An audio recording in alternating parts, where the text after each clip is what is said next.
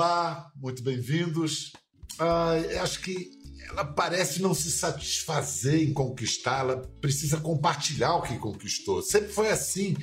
Lá no início da carreira, ao voltar de uma temporada no exterior para aprender inglês, qual foi a primeira coisa que fez quando chegou a seu bairro no sul de São Paulo? Abriu um curso de inglês na paróquia vizinha à sua casa. Agora, do alto de uma carreira de sucesso exemplar como CEO, executiva número um de grandes empresas, o que ela faz? Dá um tempo para dividir sua história, seu aprendizado e sua experiência com a garotada que vem por aí, cheia de vontade de reproduzir e multiplicar as façanhas dela. Para isso, conta em livro, na primeira pessoa, seu caminho até a cadeira número um. Mais uma vez, abrindo alas para o futuro, Rachel Maia. Uhul! Uhul! Adorei essa abertura, my goodness! Eu vou te trazer para mim e ficar do meu ladinho, Piau!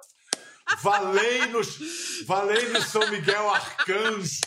Eu sei que você acabei, adora. Acabei de falar assim, ó. São Miguel, valei-me. Vai adiante. Antes de qualquer coisa, antes de falar oi é... para você. Eu adoro o Miguel. Eu, eu, o cara luta contra o demo. Eu, é, ele é muito bacana. Vem cá, você nasceu Raquel.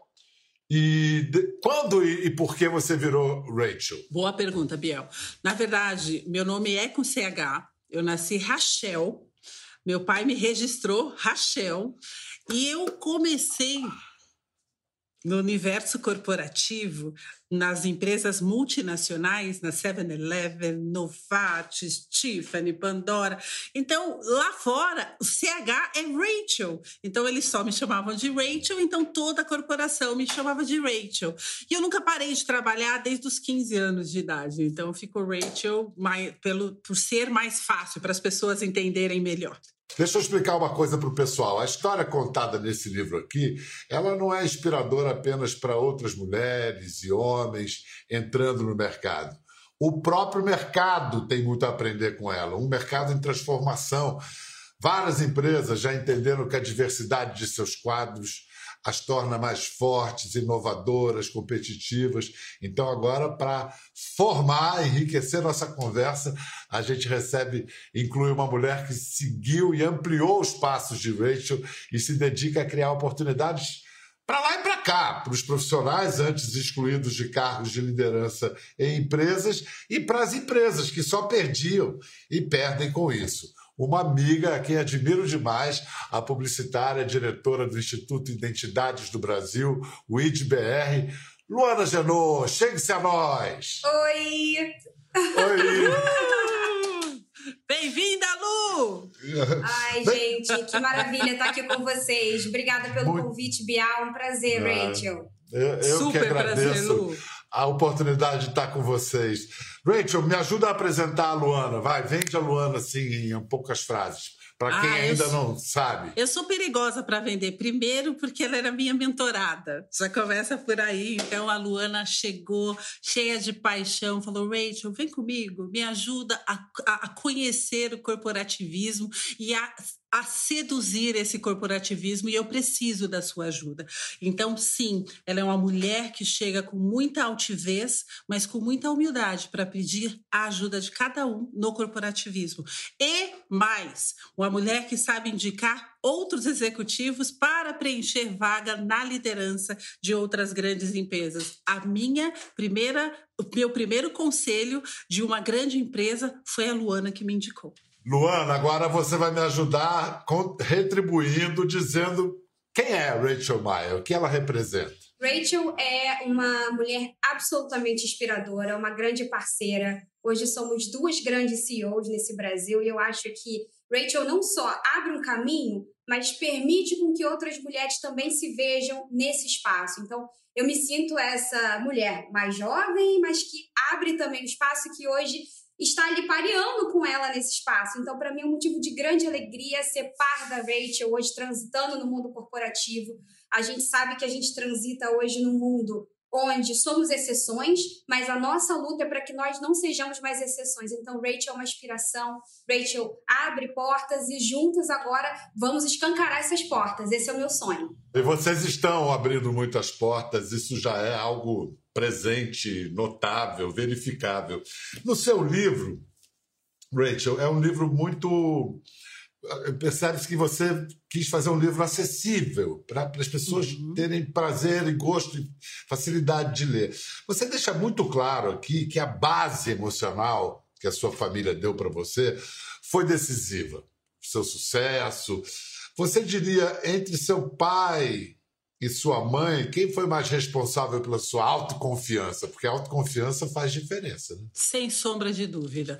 Olha, os dois colaboraram de uma forma muito justa. Meu pai sempre me lembrando que temos duas opções, ver o copo meio cheio ou meio vazio. Ele sempre me inspirou para ver o meio cheio. E a minha mãe com aquela resiliência é, monstro. Então, sem sombra de dúvida, a minha resiliência, mesmo olhar as adversidades vindo contra, mas procurar uma oportunidade, foi da minha mãe, sem sombra de dúvida. A dona Pretinha. é Maria, mas conhecida como Pretinha. Todo mundo conhecia a dona Maria como a dona Pretinha. E todo mundo chamava ela com muito amor, carinho e respeito. Luana, e, e para você, qual foi a estrutura familiar que te deu essa base emocional? E essa confiança para realizar a vida e a carreira que você vem traçando? Minha mãe e minha avó.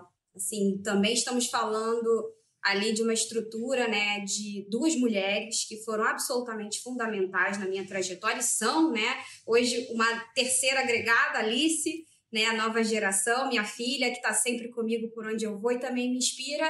Mas eu, eu, o que minha mãe e minha avó sempre disseram é que eu deveria ver as coisas em vida. E eu acho que isso fez toda a diferença, né?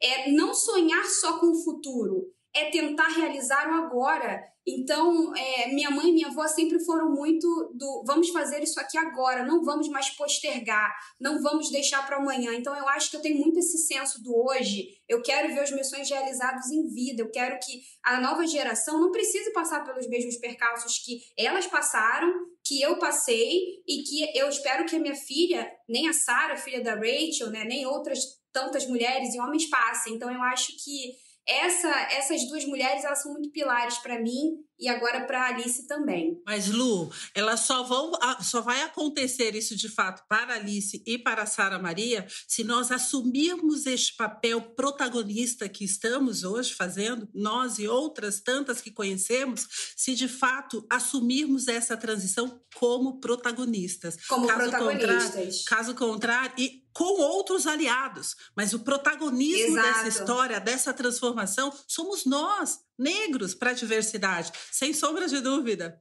É, vou até pegar esse gancho da Rachel só para dizer que eu acho que a gente tem que virar a chave, obviamente, do mercado, da política, né, para que a gente tenha, tenha cada vez mais aliados nesses espaços e a gente também precisa virar a chave em nós mesmas, né, para que a gente assuma esse lugar de protagonistas que precisamos ter para o rumo do Brasil para que a gente construa um país mais igualitário, com mais oportunidades. Então, já somos e podemos ser ainda mais protagonistas, com certeza.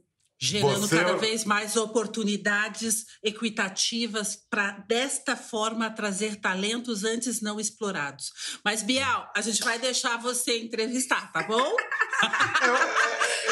eu, eu, eu, tô, eu, eu tô adorando.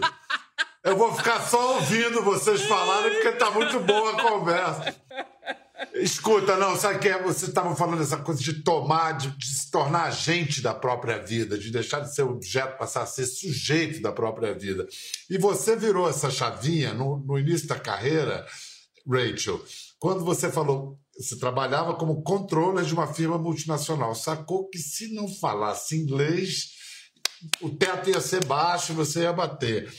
E aí, como é que você fez para resolver isso de se organizar e morar lá fora e aprender inglês na garra, na marra? Foi bem por aí. Eu sabia o, o, o, inglês básico, the book is on the table. Eu sabia o verbo to be, não mais e não menos. E eu fiquei frustrada. Foi isso que me impulsionou para o meu next step Bial, é, eu fazia todo o relatório, eu produzia toda a informação e aí eu passava para o próximo para apresentar. E aquilo não estava bom, não. E aí, sete anos e meio, falei com meu pai, falei com a minha mãe, mesmo já sendo é, responsável pelas minhas finanças, fui lá pedir a benção do meu pai e da minha mãe para eu poder ir para o Canadá. Paguei tudo, paguei os primeiros seis meses. Meu pai ficou puto da vida comigo, não porque eu ia para o Canadá, não era por isso, é porque eu ia ficar distante, a filha mais nova dele, sabe? Ele, meu pai sempre acreditou que conhecimento era poder, mas sair do Brasil e ir para o Canadá, ah, mesmo assim eu arrisquei. Tudo acontece da forma que deve acontecer, né? Eu planejei para tal, eu sonhei em falar inglês, eu sabia que aquilo estava me frustrando e eu sabia que eu não tinha nascido para ficar uma garota frustrada. E ainda abriu um curso de inglês na paróquia perto de casa para adiantar ao lado da, da garotada pois, da área ali. Pois é, lá eu sabia, eu ficava cantando, eu cantava, adorava Phil Collins e adorava Trace Chapman. Aí a primeira, primeira turma de inglês que eu fiz, eu já falei, vem cá, vamos cantar. Nós vamos cantar na igreja. Will be in my heart. You know? Todo mundo sabia cantar. You be in my heart. You know? Foi fantástico, foi fantástico. E você, Luana, você é fluente em inglês e francês. Isso ah, como é que você adquiriu? Linda. Sim, é, bom, minha mãe, né, sempre investiu muito na minha educação. Ela sempre partiu do princípio que o que eu não tive você vai ter, então eu consegui uma bolsa no curso de inglês e, enfim, a gente tinha pagava parcialmente ali na minha adolescência e sempre levei muito a sério, né? Sempre acreditei que cada oportunidade devia ser uma flecha certeira. Então, eu me dedicava muito, eu virava à noite para poder tirar boas notas, manter a bolsa. Então, sou filha, obviamente, de bolsas e ações afirmativas, por isso defendo isso com unhas e dentes, né? Para que não seja só uma oportunidade, mas para que seja algo mais sistemático. E aí, mais tarde eu consegui morar fora, né, da época de modelo, de passarela. Aí morei um pouco na Inglaterra, morei na França, morei é, em Cape Town, na África do Sul. Então foram períodos onde eu pude praticar bastante inglês, né, ali é, é, transitando em diferentes línguas. Mais tarde fui estudar nos Estados Unidos. É, e aí, nesse período, eu pratiquei bastante, fui estudar na Universidade de Wisconsin, Madison, e ali fiz publicidade, marketing, participei de várias ações ali no campus, fui voluntária da campanha do Barack Obama. Então, várias, é, várias possibilidades e várias oportunidades de praticar. Eu acho que linkando com a história da Rachel, tudo é uma questão de oportunidade, né? Eu me vejo como uma grande comunicadora e a possibilidade de poder transitar e falar em várias línguas me abre ainda novos horizontes, né? Você disse tudo, você é uma comunicadora, não é, Rachel? Essa moça, essa moça em cima do palco, ela fica com os três metros de altura, né? A Luana tem ela esse é um, dom. Ela é, ela é babada e confusão, Bial. Olha, Luana, eu quero saber coisas que você se identificou no livro da Rachel. Eu me identifiquei muito com a aversão dela a reuniões longas com mais de meia hora. Adorei, adorei. Eu, depois de meia hora, acho que já. Olha Você é dessas, Luana? Eu converso de tal forma. Eu tenho um caderno sempre próximo a mim, porque Deus 30 minutos, pessoa é mais forte que eu. As pessoas começam a ser prolixas, as pessoas começam a dar volta no, no universo que não vai. E aí eu não consigo. É. Mas, Lu, não, e é bom quando sabe que vai durar meia hora, as pessoas vão com objetividade. Acabou. Eu acho também, estou completamente de acordo. Mas me identifico também em outros pontos, sabe? Eu me identifico, por exemplo, quando ela traz que ela é, não dá para dissociar a Rachel executiva da Rachel mãe, da Rachel mulher, né? E eu também passo pela mesma situação, né? Você esteve com a gente no Prêmio Sim Igualdade Racial, você viu que eu estava lá com a minha filha no braço, falando no microfone, e essa sou eu. Se a gente sabe gerir pessoas em casa, né? Se a gente sabe fazer uma série de tantas atividades, significa que no trabalho não vai ser diferente. Então, é, eu acho que é esse o grande pulo do gato, né? Nós mulheres, nós mulheres negras, nós mulheres negras indígenas, né? já somos grandes lideranças. O que falta nesse país é a oportunidade da gente poder exercer plenamente essa liderança nos mais diversos espaços. E é isso que eu acho que eu tento é, escrever na minha vida. Né? Eu espero que essa conversa possa gerar novas presidentes do Brasil, novos presidentes de empresas e que a gente possa, através dessa conversa, inspirar Você acabou? Peraí, Bel, desculpa. Não, para, para. Você acabou? É Agora é Pera, com ela. Para, Vai para. Lá. Você acabou? Você é uma. Você tá com essa cara sua aí de sorriso? Biel, você sabia que eu mudei a capa do livro na prorrogação do segundo tempo por causa dessa dona? Sim, sim. Eu adorei. Adorei a capa do livro. Vai, eu vai, vai. Traz o Não, resto. então, é o seguinte. E concluindo. Concluindo, eu acho que a gente, nós, nós somos muito, somos mulheres influentes, essa é a verdade. A Rachel foi, a gente senta para conversar, a gente troca muito, eu acho que faz sentido também sermos mulheres trocando as nossas opiniões, né, enfim, conectadas em rede.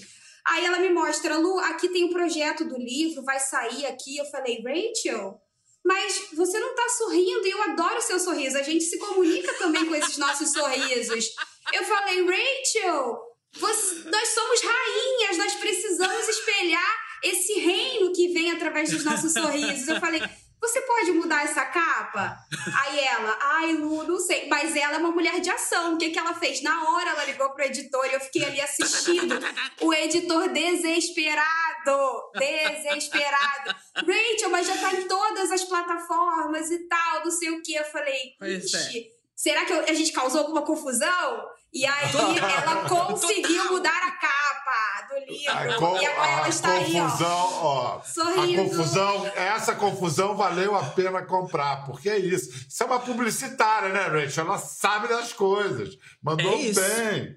Outra, outro gesto, outra sacada brilhante dessa publicitária que está com a gente, que tem essa psicologia de entender o, o público foi quando ela foi finalista no ano retrasado, em 19, do Prêmio Jabuti. O livro dela chama-se Sim à Igualdade Racial. Sim.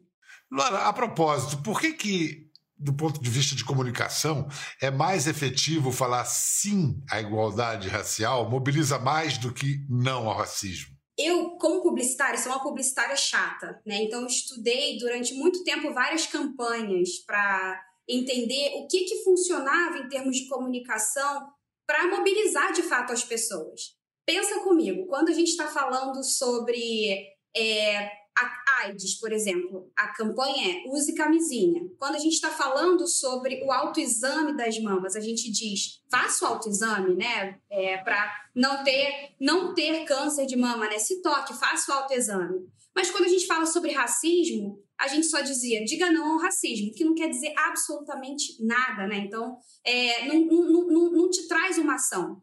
E aí, a gente, aqui no nosso país, já tem, nós já temos uma lei, que é a Lei 12.288, que é o Estatuto da Igualdade Racial, e que promove o que a gente chama de ações afirmativas, que são ações intencionais para a inclusão da população negra e indígena que tem sido negligenciada ao longo de muito tempo. E o que, que a gente fez? Eu, como publicitária, sentei ali com outras pessoas e falei: vamos dizer sim a essa lei. Já existe, já existem pessoas, mecanismos, organizações que estão pautando isso. Então, já o primeiro passo foi subverter uma ideia da inação para uma ação. Eu acho que esse é um princípio. E depois a gente foi enxergando uma série de oportunidades a respeito da promoção da igualdade racial no mundo corporativo. Se a população negra, se nós mulheres negras, nós executivas negras como Rachel e eu, estivermos em posições de poder, nós vamos ser capazes de trazer soluções que esse mercado não está olhando. Então, a diversidade e inclusão faz as empresas crescerem, a igualdade racial faz as empresas crescerem até 35% a mais. Isso já é provado por várias pesquisas. Agora é fazer isso valer no Brasil, na prática, para que a gente possa experimentar esse sucesso econômico que passa pela igualdade racial. E trazendo para o universo, se você me permite, Bial, trazendo para o universo corporativismo, da onde eu vim, da onde eu estou há mais de 30 anos, é, é, é interessante é, entender como os, os altos executivos, os presidentes, eles querem aprender o que, que é a diversidade e a inclusão. Porque, por mais que tenha sido definido que os relatórios para investimentos sobre diversidade, inclusão e sustentabilidade estava na última página e hoje tem que estar na primeira página, caso a sua empresa queira receber investimento, isso demanda conhecimento. E gerar oportunidade, você precisa saber como gerar. Então, significa que no final do dia, a empresa está dedicando parte do seu resultado ao social. Antes o seu resultado operacional, que era de 28, não vai ser mais 28, vai ser de 25, porque esses 3% você está investindo no social, porque a equidade, este essa, essas ações afirmativas, elas demandam investimento, porque a forma que você captava o talento não vai ser mais da mesma forma. Então, nós temos uma, um pool de talentos nas periferias que eles nem chegam a essas grandes empresas. Por quê? Porque, sabe, foram minados, foram os seus sonhos foram completamente é, é, poluídos com a questão de não é para você, você que define onde é para você. Este momento de investimento, a oportunidade, as empresas estão entendendo que esta é a forma, mas tem que se investir. É. E a própria palavra investimento implica que você terá um retorno adiante. Óbvio. Investimento. É Óbvio. virar retorno. Olha é só, eu vou. É lapidar. Eu vou, eu vou botar um depoimento agora, ouvir o um depoimento de uma mulher que eu sei que, bom, que nós todos somos grandes admiradores dela, e ela foi muito aplaudida, mas também muito atacada quando ela criou um programa de treinamento para executivos negros. Luiz Helena Trajano, vamos ouvi-la. Não era um programa para criar essa polêmica. O que, que aconteceu? A gestão fazia muito tempo que a gente não conseguia mais treinar. Eu mesmo falava para a diretora de RH isso nos outros anos. Ah, põe mais três vagas que eu dou da minha verba para negro. Chegava, não aparecia. Esse ano nem fui eu. eu a, a, gestão reuniu e falou: como é que a gente pode pôr mais negros se não está aparecendo? Se eles não entram, porque eles, eles a partida já é desigual. E aí criaram uma ideia do programa de trainee para negro, e aí ele concluiu que nós tínhamos 50% de pessoas negras ou pardas e tínhamos 16% em comando. Aí a alternativa, depois de várias tentativas de colocar negros em programa de trainee, foi criar, mas era para criar para nós, não era para criar uma política para modificar. Nós temos que entender mais o que é racismo estrutural. O dia que eu entendi, eu até chorei. Ai, como eu gosto dessa mulher. Ela, ah, ela, então, ela é muito, muito inspiradora. Estamos né? gostamos, gostamos, é. olha. Luísa é uma líder absolutamente aberta e agora vê-la pautando o racismo estrutural é absolutamente inovador, né, no sentido do papel de uma, lider, uma, uma, liderança lida no Brasil como branca, pautando isso. Eu acho que é essa grande virada de chave, né, de termos mais pessoas brancas pautando uma questão que é delas também. É uma mudança em cadeia. Quando os executivos brancos se levantam, todo mundo se levanta em prol da luta antirracista, porque são esses executivos que têm o poder na mão. E faz toda a diferença. Rachel, você sabe que os seres humanos, nós sabemos, são movidos por suas crenças, né? Pelos que eles, pelo que nós supomos ser verdade. E por isso são tão, por isso são tão importantes as histórias, né? Que nos movem, fazem a gente acreditar em alguma coisa. E as histórias são erguidas sobre símbolos. Essa moça, Rachel Maia, foi lá e falou: eu vou ter, eu vou tirar uma foto com esse cara. Pois é. O que me leva, o que me leva à seguinte pergunta. Nesse processo todo se afirmar como CEO, como executiva, cara de pau é fundamental, né? Total. Total. como, como é que você fez para fui... tirar essa foto? Você atropelou o protocolo? Imagina, eu fui num grau master. Eu sabia que ele queria ver um executivo aqui do Brasil e eu era a única naquela época, né? Nessa, essa foi a primeira vez que ele veio aqui. E aí, não satisfeito em tirar foto, tem todo o protocolo. Ó, você não chega perto, você não abraça, você não beija, você não faz nada disso. Aí eu falei, gente do céu, é comigo. Obama, Obama, eu, Rachel. Eu olhei assim para Obama, Obama olhou para mim, it's a pleasure. It's my, all my pleasure. Ele falou comigo. Se ele falou comigo, significa que ele tá me dando abertura. May I take a picture close? I said, of course. I love that. I said, aí eu peguei e lancei uma. Cara, eu adoro tirar foto com homem alto. Aí ele olhou pra mim assim, I really like take picture tall men. Tall women too. Eu said, you know what? Eu vou abraçar. Eu vou abraçar. Deixa eu abraçar. E abracei, ele me abraçou também. Então ficamos ali todos felizes. Gente, só sei que o segurança estava a 10 passos, ficaram todos a um passo. de mim do Obama. Agora eu quero, eu quero falar de uma área onde vocês estão preparando transformações muito profundas para o futuro, que é na educação da Alice, da Sara, do meu xará Pedro. Rachel, então, o que, que há de diferente na criação dos filhos? Assim, que valores de seus pais estão presentes na educação que você dá a seus filhos e o que, que você acrescentou a eles por, por, pela sua vivência, pelo que você aprendeu e viveu na carne? Claro. Sara Maria está com nove anos, Pedro. A Sara Maria, ela, ela é um presente do início ao fim, em vários aspectos, porque ela chegou de uma forma onde eu estava há três anos e meio, mais ou menos, na fila de adoção. E aí eu sou mãe independente. Né? Eu sou mãe solo, então quando aconteceu, lógico, os cinco primeiros segundos foi um susto? Eu fiz quatro exames de testes de gravidez para ter certeza que aquilo estava acontecendo. Depois, em seguida, fui conversar com os meus pais, falar, contar para eles, com 40 anos de idade, completamente independente, falar, pai, mãe, tô grávida né? E aí eu não vou casar e vou ter meu filho. E eu quero que vocês fiquem felizes comigo. Claro, eles estavam muito próximos, sempre foram muito próximos a mim, sempre foram muito próximos à minha família. Então, esta, este apoio eu procuro sempre transferir para a Sara. Ela está muito próxima a mim, sempre que eu dê cinco minutos do dia, porque às vezes meu dia é tão corrido, tão demandante da, da forma né, executiva que minha vida desenrola e às vezes eu tenho cinco minutos, mas eu lembro isso acontecendo lá em casa. Eu lembro disso que acontecia lá em casa também, porque às vezes minha mãe fazia bolo o dia inteiro, coxinho o dia inteiro, fazia faxina o dia inteiro para complementar a renda, ou meu pai trabalhava o dia inteiro e depois ia viajar para buscar aviões fora do Brasil. E, e sempre tive a marca do amor mesmo sendo pouquinho, né, às vezes com tempo limitado, mas com muito amor. Então eu procuro replicar isso aqui em casa.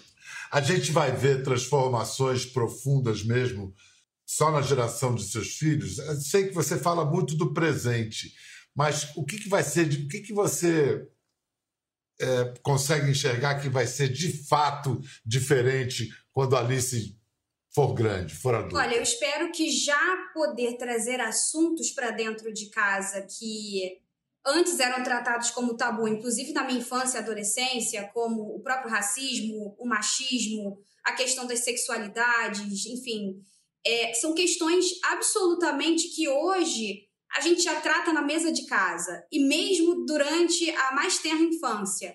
Então, eu acho que ao trazer essas pautas para dentro de casa, obviamente, sempre adequadas às idades, mas não tendo mais tabu, eu acho que já vai causar uma mudança gigante, né? Já vai fazer com que Alice olhe uma outra pessoa e veja que nela não deve existir diferença. Perceba que eu digo não deve, né? Porque hoje o que a gente enxerga é que existe, né? Então a gente está tentando construir esse mundo ideal mas ele não existe hoje na realidade. Eu acho que a gente pode estar mais perto, né? Então, eu espero que quando ela transite pela sua escola ou as suas próximas escolas, ela veja diretores negros e negras, ela veja uma pessoa com deficiência sendo ali, é, estando num alto cargo. É, é isso que eu espero que a gente veja nos próximos anos. E eu espero, como eu falei, ver isso em vida.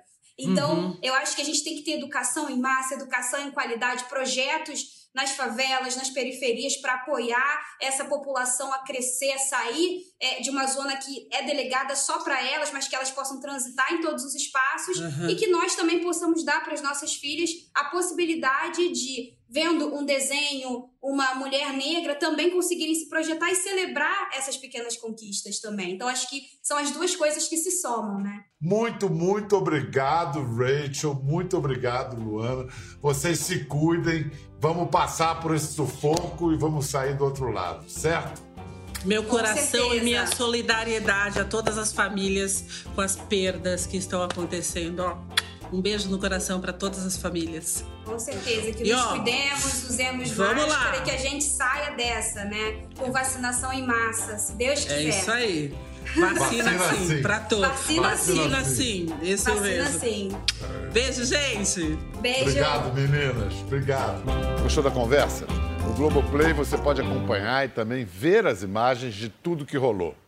Até lá.